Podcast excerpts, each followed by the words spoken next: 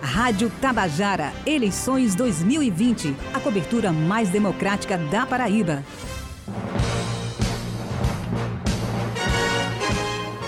E em nosso projeto Eleições 2020 Tabajara, a cobertura mais democrática da Paraíba, dando sequência às entrevistas com os candidatos, né? Nós vamos conversar hoje com a candidata Rama Dantas do PSTU.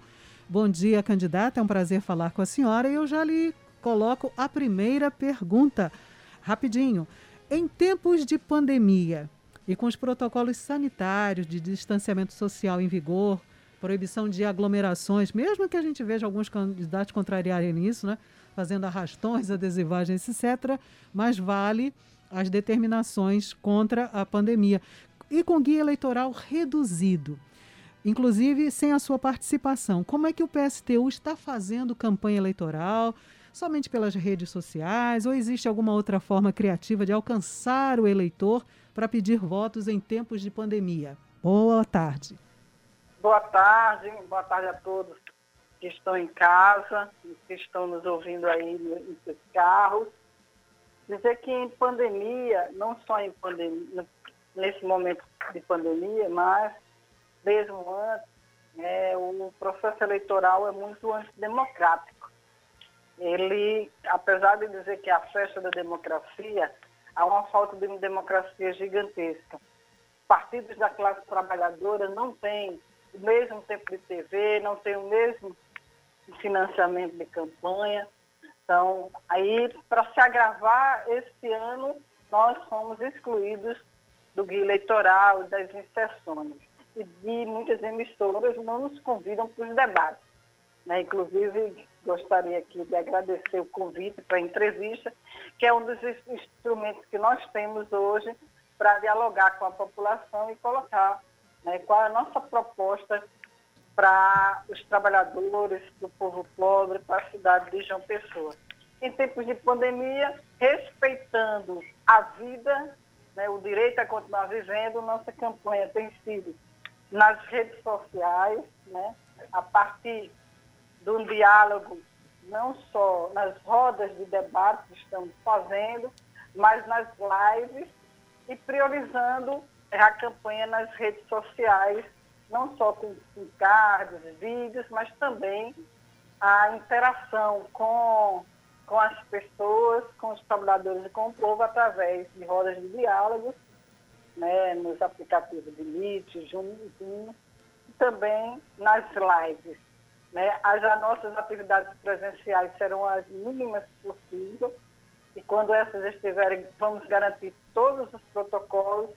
Não podemos fazer o que os candidatos estão fazendo, né, aglomerando as pessoas nas ruas, né, colocando as pessoas em risco, né, colocando as pessoas no processo de aumentar o grau de contaminação do vírus. A pandemia não acabou, as pessoas continuam adoecendo, as pessoas continuam morrendo. Não é brincadeira, mais de 150 mil mortos no Brasil. Para você ter ideia, no bairro de Mangabeira já morreu mais gente do que em seis países do continente europeu. Então, não é brincadeira.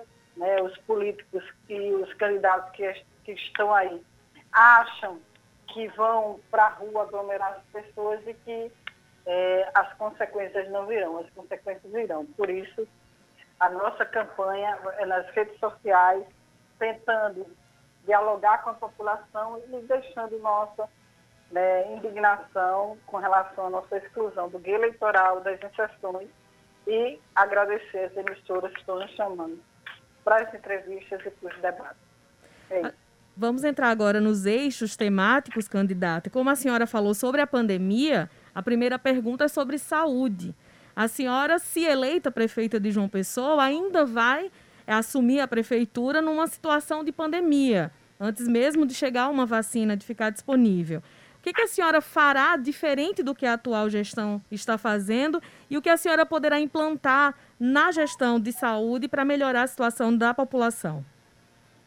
Primeiro, dizer que é um absurdo como as gestões estão tratando né, o atendimento à, à saúde nesse momento de pandemia no combate ao Covid-19 certo? Então, é, as condições de tratamento são precaríssimas. Né? Quando a gente presenciou até hospitais sendo interditados, né? como no caso do, do Trauminha, né? a gente não viu o investimento na ampliação da rede, né? o investimento, né? alguns dizem que foram hospitais de, de lona que foram desmontados, né, a nível do município, investimento muito mínimo, a gente precisa cobrar para onde foi o dinheiro né, destinado ao combate ao Covid-19 e dizer que assumindo a Prefeitura de João Pessoa, nós vamos ter um tratamento revolucionário com base no programa socialista para essa cidade. Vamos garantir uma fila única para o tratamento do Covid. Não vamos permitir o que acontece hoje. Quem tem dinheiro vai para os hospitais particulares e tem tratamento de primeira, desde o início, né, quando tem acesso à testagem, né, até tratamento de ponta em UTI. Enquanto que a população pobre, né, enquanto que os trabalhadores, até para ser testado é uma luta. Né? Tem que várias vezes, tem que estar é, em condições já bem agravadas do Estado, né, com falta de ar e tudo, para ter acesso a um teste. Então a gente tem que acabar com isso. Não, não podemos garantir, é, continuar é, com uma fila dupla para o tratamento Covid. Dá o tratamento para quem tem dinheiro e o tratamento para quem tem dinheiro. Vamos estatizar a saúde em João Pessoa para garantir saúde de qualidade para todos. Ricos e pobres vão ter que ir para o mesmo hospital e ter o mesmo tratamento. Quando a gente fizer isso e acabar né, com o lucro em cima da vida das pessoas, né, e quando acabar com essa relação onde saúde é sinônimo de enriquecimento, a gente vai ter saúde de qualidade no nosso município. Então, nossa medida é acabar com essa fila dupla fila única para o tratamento do Covid na nossa cidade. Candidata Rama Dantas, o tema agora é educação. E a senhora, como professora há muitos anos, não é, participa desse processo educacional bem de perto. Como é que a senhora vê, por exemplo, recentemente houve toda aquela discussão, discussão, aliás, em relação ao Fundeb, não é por meio de uma proposta de emenda à Constituição aprovada em agosto no Congresso, ele foi tornado permanente. É, o percentual agora é de 23% né, do total do Fundeb até 2026 para a educação, aumentando a participação da União. Ao mesmo tempo que houve essa aprovação, o governo federal sinaliza não é, com retirada de recursos, por exemplo, da educação básica para compor o, o renda cidadã. Qual a importância da senhora para o Fundeb, para o município, e como é que a senhora enxerga essa mobilização federal para reduzir o fundo? É, primeiro, hoje é dia 15, né? Dia do professor. E eu queria deixar aqui né, a minha solidariedade, né, o meu respeito a essa categoria a qual eu faço parte né? Gosto, gosto, muito de dizer que o dia 15, dia do processo, é dia de exigirmos respeito à nossa profissão. Né? Saudade, de forma muito calorosa dos meus colegas da minha escola, qual trabalho, é, Zumbi dos Palmares. E dizer que esse dia é um dia de exigir respeito, coisa que esses governantes que aí passaram, inclusive são candidatos de novo, nunca tiveram com a educação. Né? Hoje vão fazer da educação paraíso no dia eleitoral. Por que, que não fizeram quando passaram pelo governo do Estado, pela Prefeitura de João Pessoa? Né? Então, vários candidatos que tiveram essa oportunidade e não fizeram. Com relação ao Fundeb, né, o Fundeb, a manutenção do Fundeb e ele como uma, um fundo permanente foi uma conquista dos trabalhadores. Né? Foi toda uma mobilização dos trabalhadores em educação para pressionar o Congresso para que fosse aprovado, porque a proposta inicial era nem termos Fundeb esse ano. Então, uma conquista a manutenção. Mas uma conquista parcial ainda do movimento de trabalhadores, porque se fala em aumento a 23% da complementação. O o Fundeb é um fundo feito por vários impostos né, dos municípios e que retorna, que vai para o governo federal e que retorna para o município. Não houve aumento nenhum na quantidade de recursos para a educação nos municípios, a não ser, ou seja, 25% da receita, que é o que, que é o Fundeb hoje. Não houve aumento de investimento, o que houve foi um aumento da contribuição do governo federal para a complementação quando o município não tem condições de pagar o piso, né? Coisa que hoje estão querendo derrubar o piso. Porque no Brasil o povo acha que piso é teto, né? Então aprova o piso e fica ali brigando para baixar o piso mais ainda. Então dizer que é uma vitória dos trabalhadores, a manutenção do FUDEB, a a permanência dele como fundo permanente, mas que a gente precisa que haja efetivamente investimento, compromisso concreto. Nós defendemos 10% do PIB para a educação, para que possa efetivamente termos uma educação de qualidade. Com relação a essa discussão de retirar dinheiros do Fundeb para um auxílio, ou seja, você vai tirar de um lugar para destampar o outro, dinheiro tem. Se nós deixarmos de pagar a dívida pública, que leva mais de 50% do orçamento é, da União, vamos ter dinheiro para pagar o auxílio emergencial digno, porque 600 reais não garante nem a alimentação, quanto mais pagar água, luz, telefone. Né? Vamos ter dinheiro para garantir 10% do PIB, para garantir educação de qualidade, e vamos ter dinheiro para socorrer o o povo pobre né, do, nosso, do nosso país e do nosso município.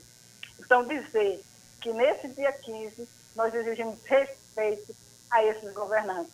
Dizer para o povo, para os trabalhadores que não se enganem.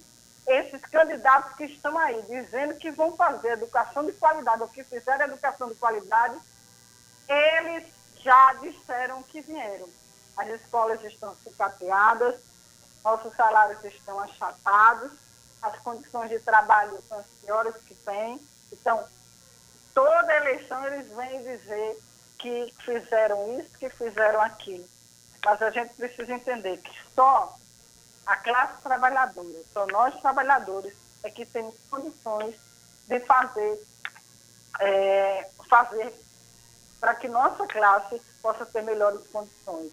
Então, educação de qualidade, só quando a gente tiver um governo pautado em conselhos populares, onde a escola seja um espaço democrático, que seja gerido pelos professores, pelos alunos, pelos trabalhadores, com eleições é, diretas para a gestão da escola, e não como acontece hoje, né, que Ricardo Coutinho e que o senhor Luciano Cartacho foi à justiça para acabar com as eleições para gestor. Hoje, os gestores das escolas do município são indicados pelo prefeito e pela secretária e funcionam como estados eleitorais. Estão a serviço deles e não da comunidade. Então é isso, e dizer que a educação ela tem que ser pública, gratuita, de qualidade para todos. Candidato. Não ao ensino privado. Pode falar. Vamos falar agora sobre emprego e renda. E aí, quando a gente fala sobre emprego, não tem como não citar a questão do comércio informal. Os vendedores ambulantes que hoje estão em vários lugares da cidade, não só em mercados públicos e feiras. O que tem no programa de governo da senhora para tentar resolver essa situação, essa organizar a questão de necessidade urbanística da cidade com a organização desse comércio informal? Primeiro, me solidarizar e dizer que esses, nesse momento de pandemia, nesses mais de sete meses de pandemia, foi o setor que mais sofreu, né? que são pais de famílias que se utilizam desse comércio informal para garantir a comida na mesa. Não pode ser tratado como os gestores tratam, da forma truculenta, destruindo é, a sua mercadoria e muitas vezes até espancando esses trabalhadores. Né? Qual a alternativa? Esses trabalhadores vão se organizar em conselhos populares e vão é, gerir esse plano de organização desse comércio né, informal, seja no centro da cidade, seja nos bairros. Nós vamos dar voz a quem precisa comer e para isso tem que ir à rua vender. Né? Então, vão ser eles, a partir da discussão com a comunidade, com a sociedade, que vão dizer para a Prefeitura de João Pessoa, para a Câmara Municipal, através de um Conselho Popular, né, de que forma nós vamos organizar esses trabalhadores informais. E dizer que é urgente que tanto o Estado como o município dê um socorro para esses trabalhadores no tempo da, nesse tempo de pandemia, né, onde a gente tem esses trabalhadores situações subhumanas, sem conseguir vender sua mercadoria, né, tendo que passar muita necessidade dependendo de doações de familiares e de amigos para sobreviver. Então é isso. Vamos gerir esse comércio a partir de conselhos populares formados por esses trabalhadores, né, de, forma que teremos uma organização né, que permita o processo né, de convívio melhor na nossa cidade com esses ambulantes, esses trabalhadores informais. Candidata Rama Dantas, a questão agora é mobilidade urbana. As cidades estão crescendo, se desenvolvendo, e isso leva a alguns problemas com questão de locomoção de um maior número de pessoas, mais carros nas ruas, mais ônibus nas ruas. Como é que a senhora vê por exemplo, na sua avaliação, o transporte coletivo oferecido à população de João Pessoa e que é, soluções poderia ter, porque a mobilidade urbana hoje em dia está se tornando um problema para as capitais e grandes cidades. A exemplo aqui de João Pessoa. Algumas cidades ah, optam por soluções mais ecológicas, como o uso da bicicleta. O que a senhora, enquanto candidata do PSTU, pensa a respeito da mobilidade urbana e soluções para uh, essa questão aqui na capital? Primeiro que a gente precisa inverter a lógica desse sistema. Né? Um sistema de mobilidade urbana pautado em monopólios, né? onde o controle do, das linhas, né, em sua maioria, é dominado por uma empresa só, onde uma família enriquece às custas das péssimas condições de transporte né? além das péssimas condições, né? transporte caro, essa é a primeira coisa que a gente vai fazer. A gente vai inverter a lógica. A gente não vai permitir que alguém enriqueça às custas de um transporte caro, é, precário, né, na nossa cidade. Nós vamos criar uma empresa estatal de transporte público, né, estatizar os transportes públicos para garantir que a, o transporte seja de qualidade e a preço acessível, além de tarifas né, é, simbólicas e gratuidade para estudantes e desempregados. Não dá para continuar da, da forma que nós estamos assistindo, onde você tem empresas que enriquecem às custas de trabalhadores que não conseguem mais, né, no seu orçamento, pagar o transporte público, né, pagar os ônibus para se deslocar e tem que recorrer à bicicleta. É, nós defendemos é, o uso da bicicleta como meio de transporte, mas a gente também tem que ver que, em muitos casos, o uso da bicicleta como meio de transporte não é uma opção, mas é uma necessidade, porque o trabalhador não tem condições de manter no seu orçamento o transporte.